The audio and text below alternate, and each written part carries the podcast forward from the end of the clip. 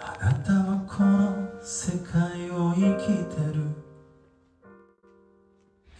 Hello，大家晚上好，我是 U E，欢迎收听今天的日式好日播客。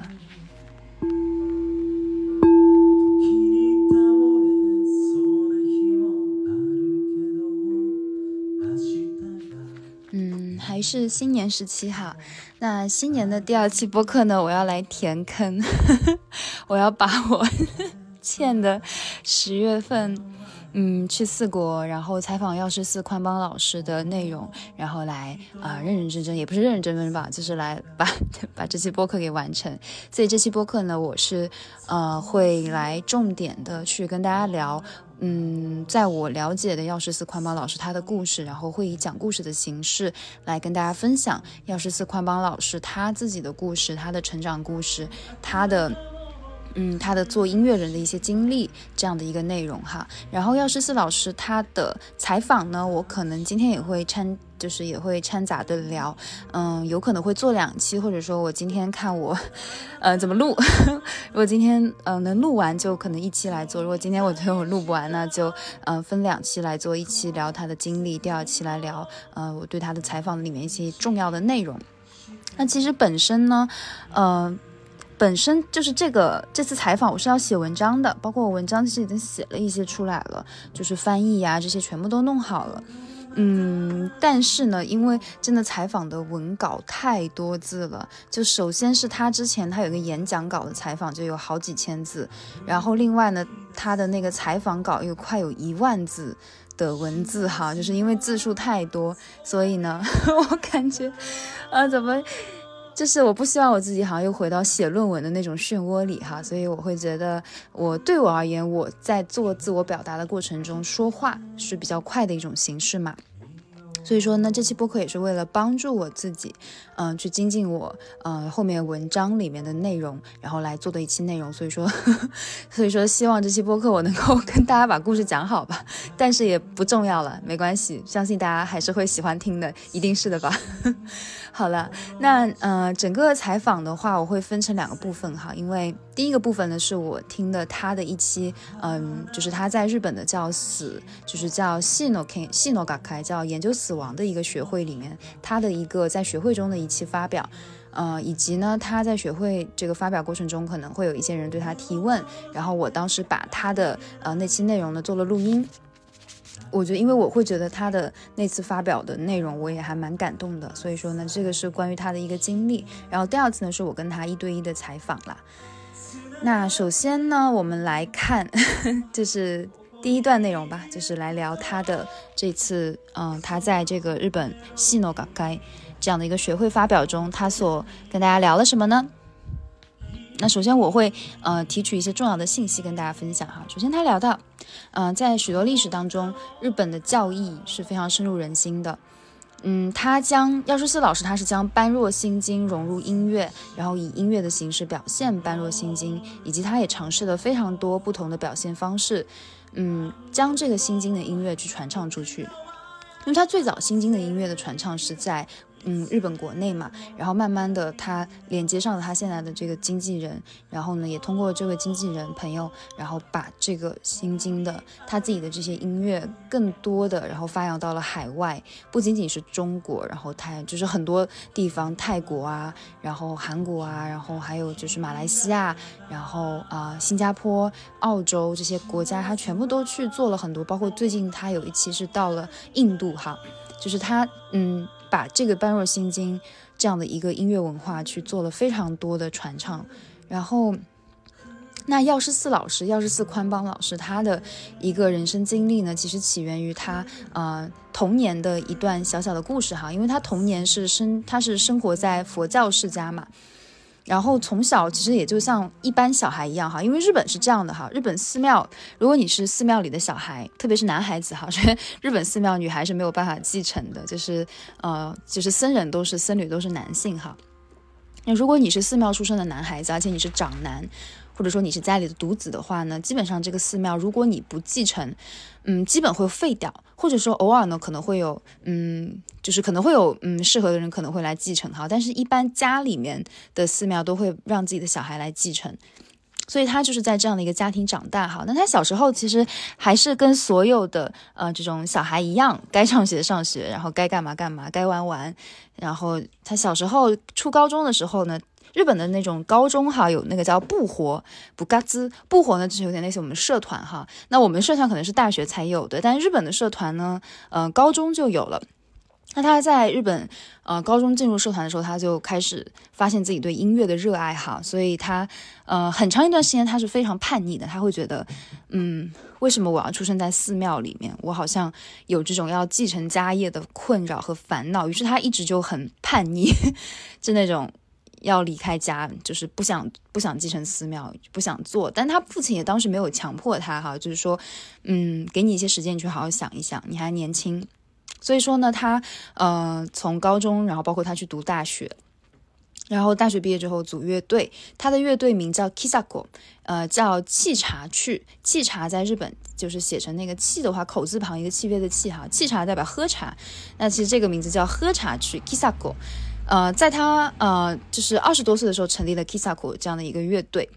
然后他们这个乐队呢会定期在呃。这种他，因为他是这个精致嘛，精致的话，四国爱媛、四国呃精致这样的一个地方哈，那他会在四国啊、中国啊、九州啊，首先中国在日本是一个地名哈，是一个部方，是一个部，就一个部方，就那部位名哈。那他在大约二十五岁的时候呢，嗯，就是他，因为他不断的去，有点类似于呃，在通过。做音乐嘛，去唱音乐。他那个时候的音乐不是做般若心经哈，是那种那个时候的流行音乐哈。那个时候，呃，就这种那个时候的摇滚啊、流行音乐这一类的哈，就是非常普通的音乐，不是普通，就就是不是不是佛乐哈。所以他在二十五岁的时候呢，嗯，他今年应该是四十五岁哈，所以二十年前，那二十五岁的时候，他在当时九州的一个购物中心，然后呢做他们的那个乐队的巡演。然后他当时唱的是关于家乡的歌曲，应该是那首《故乡》哈。他最近也一直在唱这首歌。然后他们演唱完之后，有一位五十到六十岁左右的听众来找当时的年幼，就是年轻的宽邦聊天，然后告诉他说，他听了宽邦他们就是 Kisa 果沏茶区的歌，然后呢想起了他的自己的祖父，然后很感谢他们。然后他当时的这段经历，这些话让他非常受触动哈。于是他就思考，为什么这样的一位老听众跟他讲的这些话，会对他产生这么大的影响呢？以至于二十年后的自己都还记得。那他突然在那一瞬间哈，因为他早期我聊过嘛，就是他是非常叛逆，他觉得出生在僧侣世家，他觉得不自由不好，嗯，不能就不要，很很反抗，很抗那种叛逆嘛。但是他在那一瞬间，他听到那位老听众的一个感谢的声音之后，他突然意识到他自己所做的事情和他自己的父亲所作为一名僧侣的工作是非常相似的。那他的父亲在日本的僧侣哈是呃要做法事的。什么是法事呢？就是呃我之前也有播客跟大家聊过日本的禅宗嘛，日本的寺庙、日本的神社。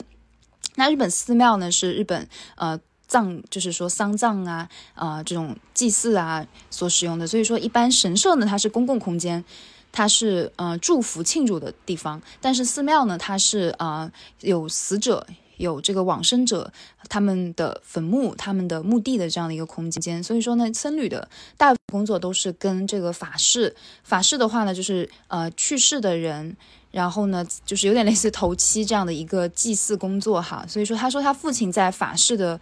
这个过程中，帮助人们回忆逝去的亲人，然后给他们起到慰藉。然后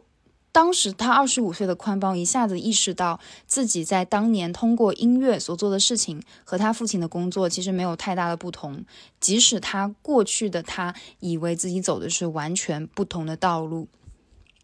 我觉得这点很有趣哈，因为我们其实有时候往往哈会，嗯，对一些事情有特别强大的嗯不舒服，或者说我不要，我不想做，但是可能有一天你突然意识到哈，这件事情也好，别的事情也好，它其实通往的那个方向是一致的，嗯，可以去 品一品哈。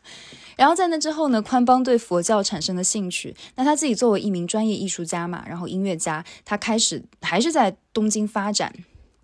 然后就是就是怎么讲呢？因为那个时候他还是没有想到要继承家业，只是说他开始认同父亲了。然后他在东京发展，然后呢发行他的首张专辑。但是呢，其实当时出现了一个挺大的挫折哈，在于他的呃他的团员就是他的队员，嗯生病了。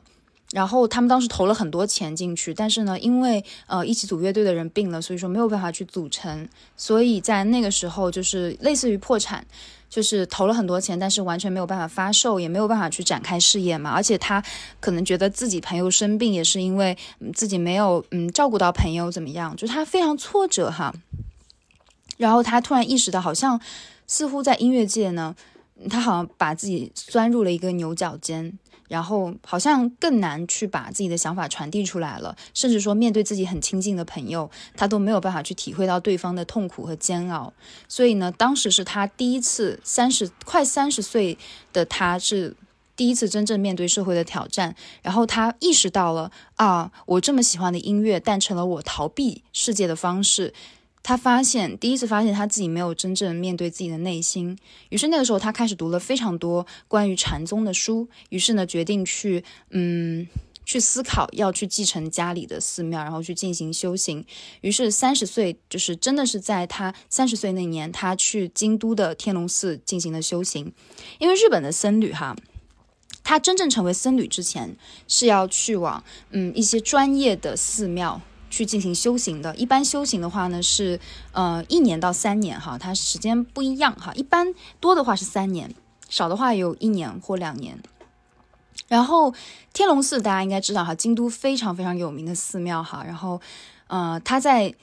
这个天龙寺的修行生活是非常艰苦的，而且就是那种。完全没有办法想象的实际困难的艰辛哈，他有聊到最困难的部分是坐禅，我可以跟大家聊哈，我自己坐禅嘛，我最多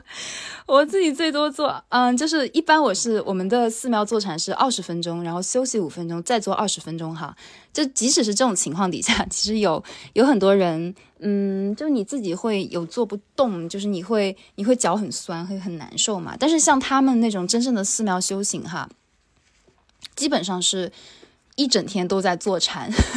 一整天都在打，而且他那个坐禅呢，他会对那个脚的那个盘腿啊、姿势啊是非常严格的。所以说，呃，他们当时的坐禅部分呢，大概一年中有八次，每次持续一周哈，几乎都在坐禅，就是一周的时间都在坐禅。于是，在这个期间，他开始发现，嗯，自己开始能够跟自己的内心对话了。然后慢慢的，他又意识到，啊，原来我自己的生活，我自己的人生和周围的人其实都是息息相关的，就不再是把自己看作一个个体了，而是反而去创造出了更多的联系和连接。于是他当时呢，在天龙寺修行了两年，而那两年的修行呢，是他过去三十岁人生里面自我反省的非常重要的时光。那尽管因为他当时意识到音乐成为了他自己逃避生活的方式嘛，于是呢，他有一段时间是特别 厌恶音乐的，就是会觉得看到音乐会很挫败，会想到过去失败的经历嘛，于是会很就不太想要音乐了。但是在那两年的修行过程中，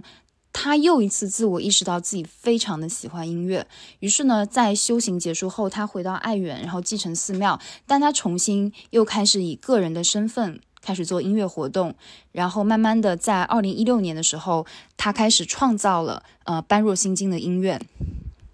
那这个般若心经的音乐是受到他修行时期那些经验的启发，因为在在天龙寺修行的时候，他自己每天早上都会呃一群人一起诵经，然后他发现人生的和谐就是。就这点我也很有体会哈，我自己非常喜欢坐船的一个部分，就是最后大家一起念般若心经的时候，哇，那个能量是可以击中你的，就是很奇妙，很奇妙。所以他当时发现，就是一起诵经的那个人声的和音非常有能量，触动了他。于是呢，他就会思考，如果把般若心经放到合唱中会怎么样子。于是，在当年二零一六年的时候呢，药师寺宽邦首次以合唱版本的演绎般若心经，也希望就是把这个呃佛乐，把这种这种呃佛教音乐能够更大的。更多的让大家能够去听到，去以一种更轻松的形式去听。那关于般若心经呢，当时药师傅他是这么解释的，他说，呃，心经它主要涉及观世音菩萨和释迦牟尼佛的弟子舍利弗。那简单来说，就是一位资深弟子向一位新弟子所讲述的故事，它是以故事的形式来讲述的。那心经呢，一般一共分为四个部分。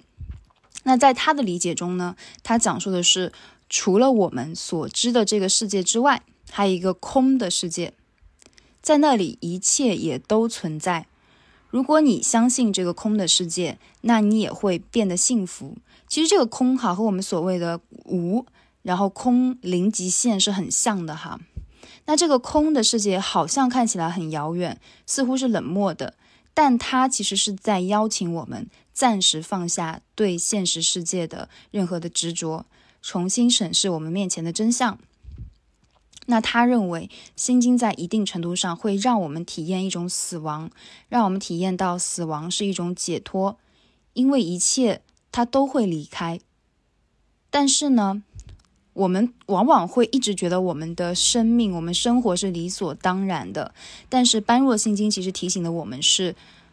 放下一切的话，重新审视我们所链接的一切，这是非常重要的。例如，当我们失去亲人的时候，我们会思考。如何生活？嗯，他当年他也分享，他失去了他的音乐老师，他很重要的一些贵人，特别是在他刚刚开始音乐生涯的时候，没有能够与自己的音乐老师进行最后的交流，让他非常的遗憾。而他，嗯，说到《般若心经》能够让他去重置自己的心灵，嗯，再一次的放下当年的遗憾，回归到一种非常空、非常中性的状态，去重新审视事物。那这种审视的眼光是非常重要的，因此他也聊到，嗯，就是自己一直在思考幸福的真正含义，而他觉得幸福并不在于获得什么，而是在于找到生活的意义。那我们应该在生与死之间寻找这种意义，而不是在所有的外在物质。那他呃聊到了，就是自己在对《般若心经》做了很多的现代语言的翻译嘛，并且想要用更容易让大家理解的方式来表达它。而在这个翻译的过程中，他发现《心经》其实也是在聊，就是观世音菩萨所讲述了他所看到和经历的一切，以及如何去理解这个世界和另一个空的世界之间的关系。那他提到，就是说我们其实这个世界。也好，那个世界也好，其实很多都是幻觉，它既存在又不存在。那在那个空的世界里，似乎好像不需要忧虑，不需要担心，因为那里没有身体，没有心灵，就是那个无眼界乃无意识界嘛，它是这样的一个词哈，没有身体，没有心灵，没有开始，没有结束，没有美丽，没有丑陋，没有增加，没有减少，那里没有感觉，没有看见，没有听见，没有味道，没有触觉。也没有由此产生的心灵波动，没有烦恼，没有引起烦恼的欲望，没有欲望，心灵就会变得轻松。因此，我们不会被任何事物所困扰，不会忘记，不会害怕，因为我们总能相信这个空的世界，我们就能变得幸福。那这个世界就像是通往另一个世界的大门，我们一起诵读这些话，一起生活，一起链接，而幸福它其实。本身就一直在我们的身边。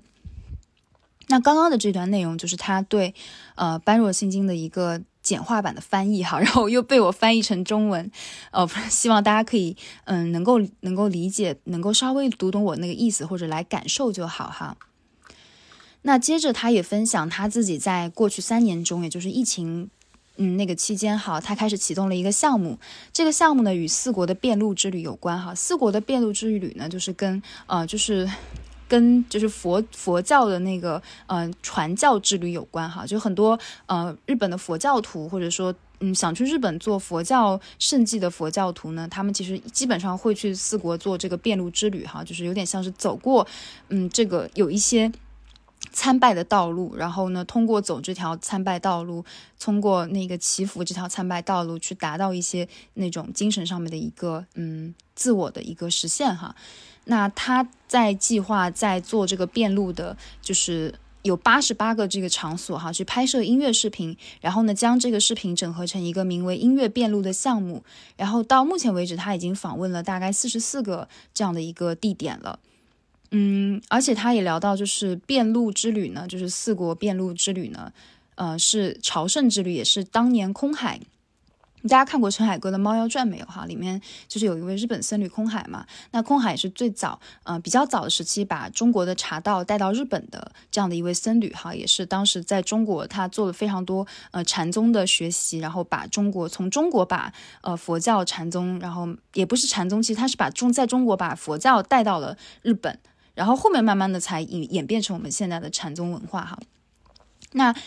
就是当时的这个四国遍路是空海大师曾经修行的道路，那他也发现。这个朝圣之旅，这个变路呢，实际上是一种从日常生活中抽离出来，重新审视自己的旅程。那这个旅程，这个经历，其实和《般若心经》的教义非常相似，都是在告诉我们放下自己的日常生活中我们所承担的重负，而在变路的过程中，在这样的一个朝圣的过程中，我们有机会去审视自己的生活，与自己的内心进行更深入的对话。因此，他认为这样的一个过程是非常重要的，因为它会让我们有机会从日常的角度去，呃，观察和理解自己。哈，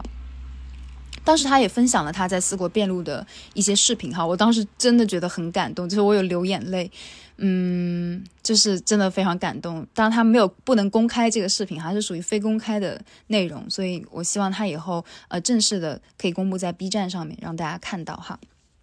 那当年就是他通过这三年在这个朝圣遍路和制作音乐的经历嘛，他开始对幸福感的理解更加深刻。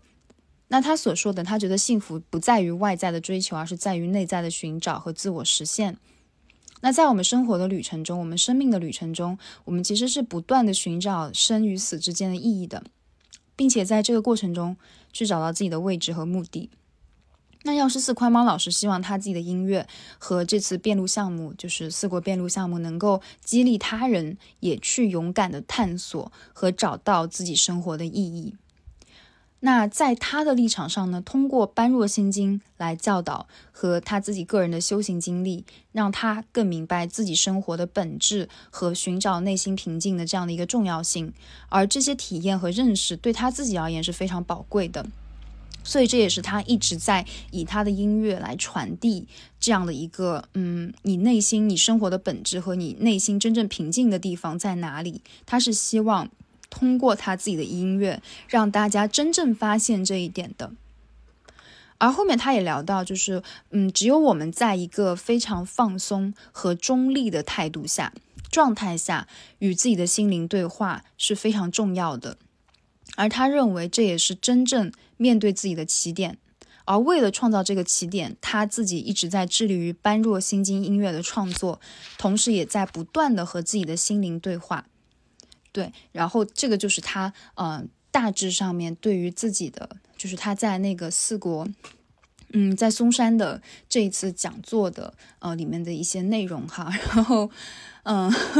非常非常卡电尼，非常简单的做了一些翻译，然后不知道大家能不能理解哈。那我其实是觉得，在他的故事里面哈，因为我自己在，我首先是在应该是二一年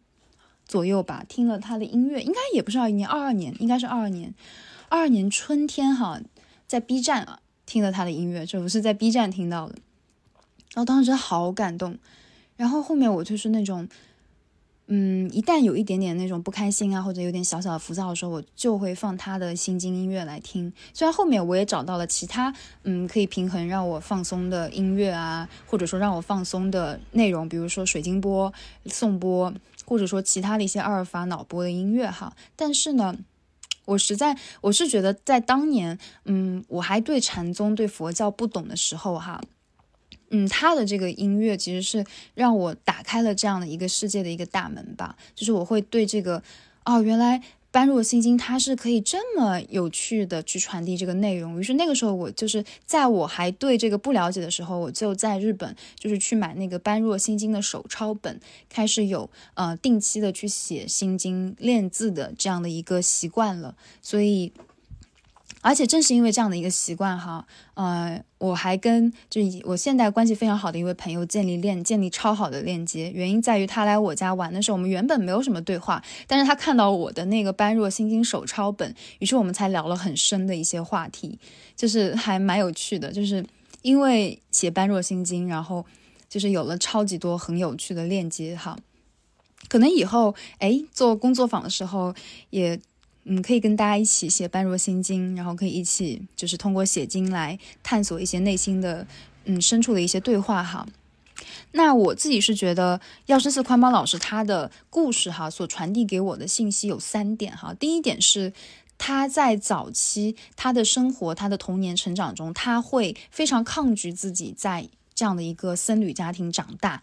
他会发现自己热爱自由、热爱音乐的一幕，好像跟自己的家族的使命产生了巨大的割裂感，然后以至于他非常的抗拒自己的家庭，然后他就不断的外出，不断的就是去做，去东京啊，去做唱片啊，去做这些事情嘛。那直到他有一天突然意识到，原来自己在做的事情其实跟父亲做的事情是一样的，他都是给予他人慰藉，于是他。嗯，在那个时候，他开始慢慢的理解了自己家族的使命，从来不是自己肩膀上的担子，而是这种压力，这种所谓的这种家族业力感是自己给自己的。然后，另外他在经历那个就是唱片出问题的这样的一个挫折的时候呢，他有一瞬间觉得好像自己开始厌恶音乐了，他觉得音乐让他感受到一事无成。但是呢，嗯，他又一瞬间通过音乐。就是当他通过修行，他在天龙寺两年的修行，他再一次的反应，发现原来自己还是那么的深爱着音乐。于是这一刻，音乐从他嗯过去逃避现实、逃避自我的这样的一个嗯手段，开始变成了一种他真正在做自我实现、自我价值的这样的一个重要的嗯手段了，就是成为一个他真正的。自己要做的事情了，自己的使命了，所以，我们其实真的，我就是真的是觉得他的音乐哈，你在 B 站听和你现场听很不一样，就是。我真的今年好幸运，就是因为我在单向街书店听过一次，然后后面就是以一个嗯，就是因为他那个学会门票挺贵的嘛，然后他们就是挺好的，他跟工作人那个经纪人大哥就是免费让我进去了，我下午还坐在他旁边跟他一起卖 CD，帮他卖 CD 收钱，就是你跟这个人，我会我跟他非常贴近的，就是度过了大半天哈，我是觉得哇。这个人能量太好了，你在他旁边，你很平静，我也不紧张，我非常平静，我非常喜欢待在他旁边的状态，是那种，因为这个人他也是一个非常平静的人，我觉得这个平静的状态是因为他一直把自己，我刚刚聊到，他把自己放在一个非常放松和中立的状态下。那放松和中立的状态下，其实就是我们所谓的幸福的一个很重要的东西哈。我一直聊过我们的宇宙频率，我们的新地球能量呢，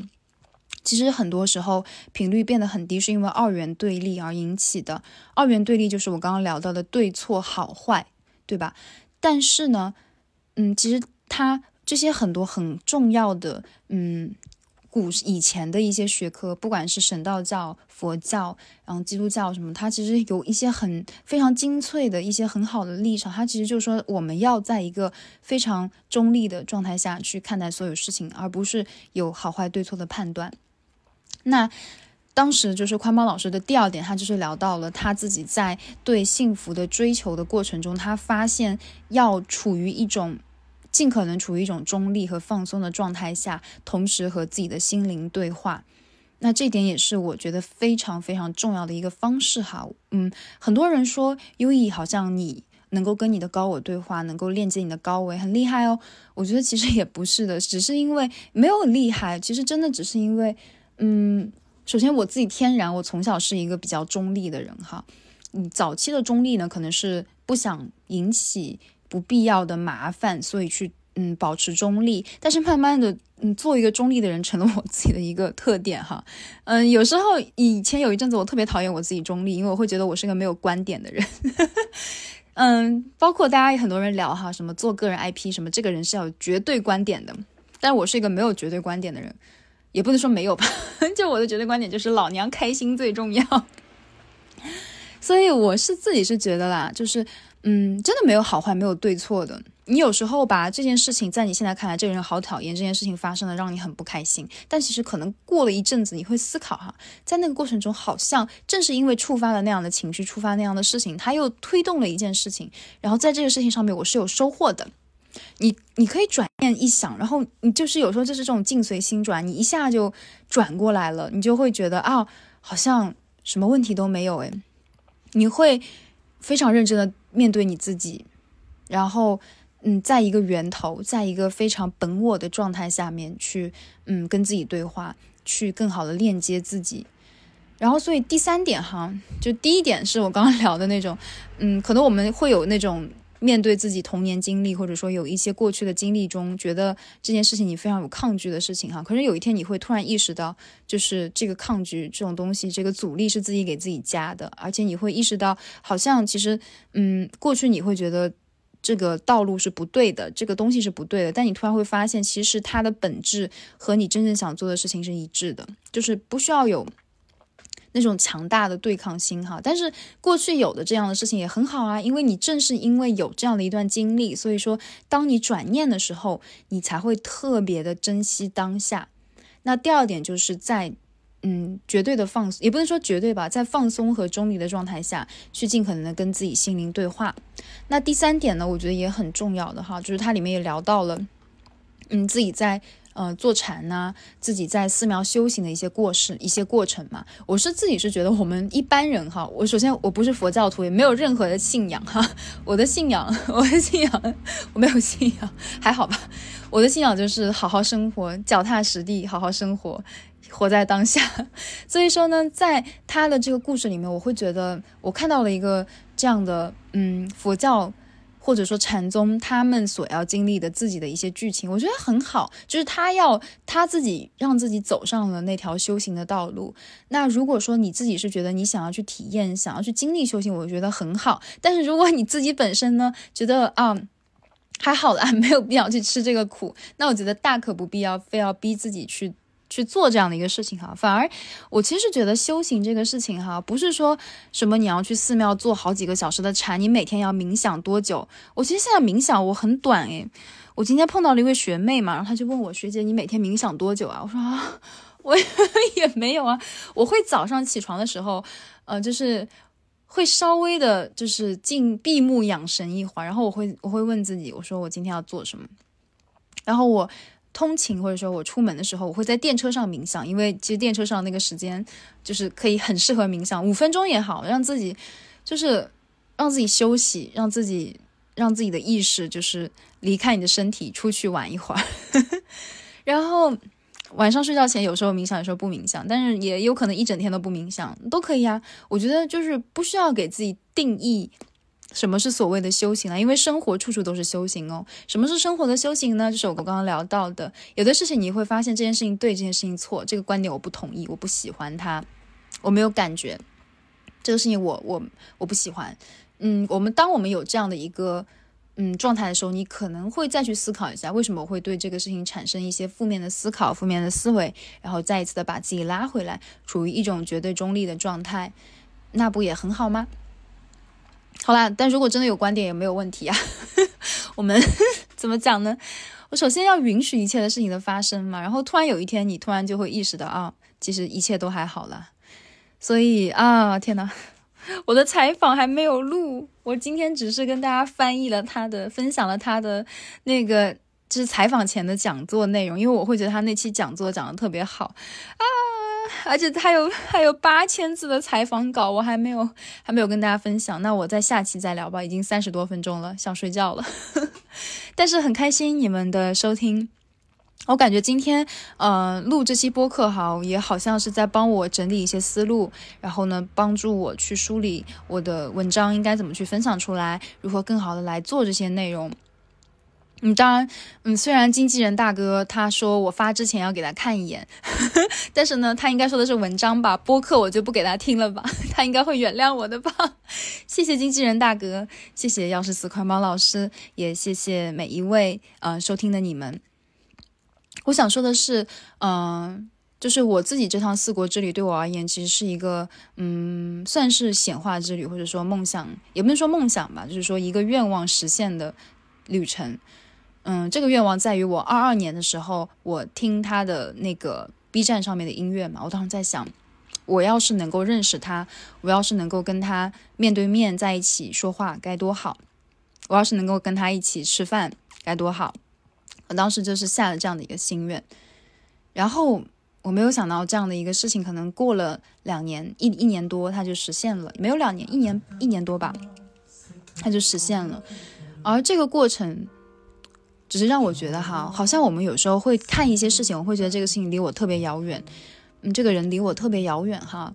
嗯，他可能现在是遥远的，可是他不代表未来他也是遥远的。我一直说过，过去、现在、未来都是在一条线上的，它是同时存在的。所以说，只需要我们现在的当下，我们的心念，我们坚信自己，我们信任自己，我们跟这个人是有链接的，我们是有相连的。当然，你也可以说，哎，我跟肖战是有连接的，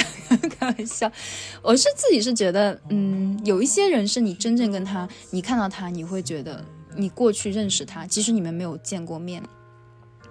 那当然也不要执着于任何的一个关系哈，我觉得就是有时候许完愿你就把它放下就好。我当时想完这个事情我就放下了，我根本就我音乐也偶尔听一下，也没有说什么啊，老师我是你的大粉丝，没有哎，我就是非常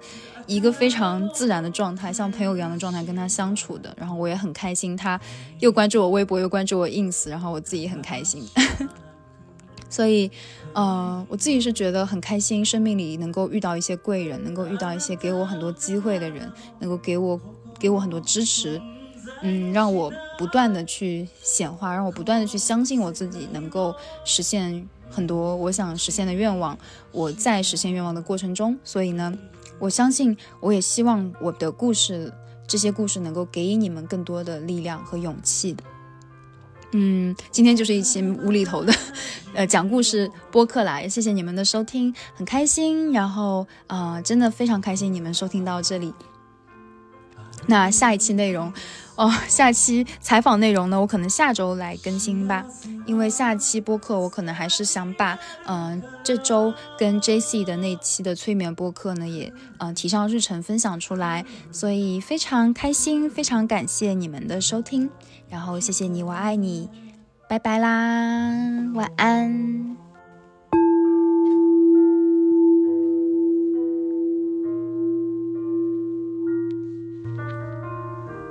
今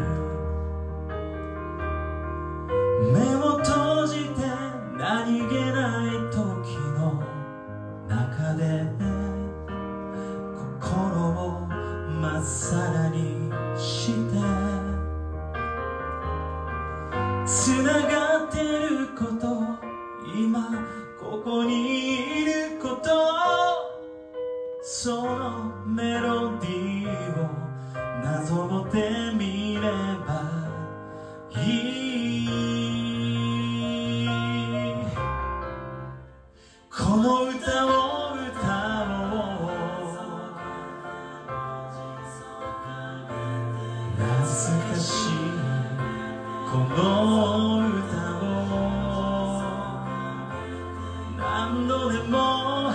僕らはやり直せる。いつでもやり直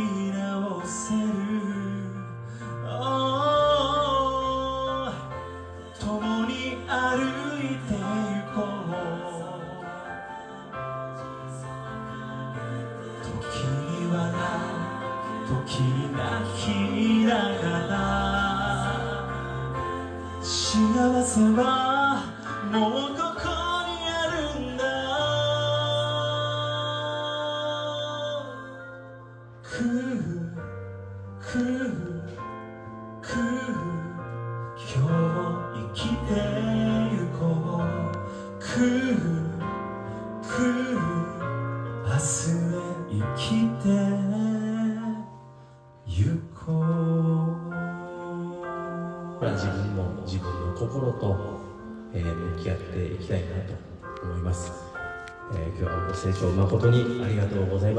石井川直でした。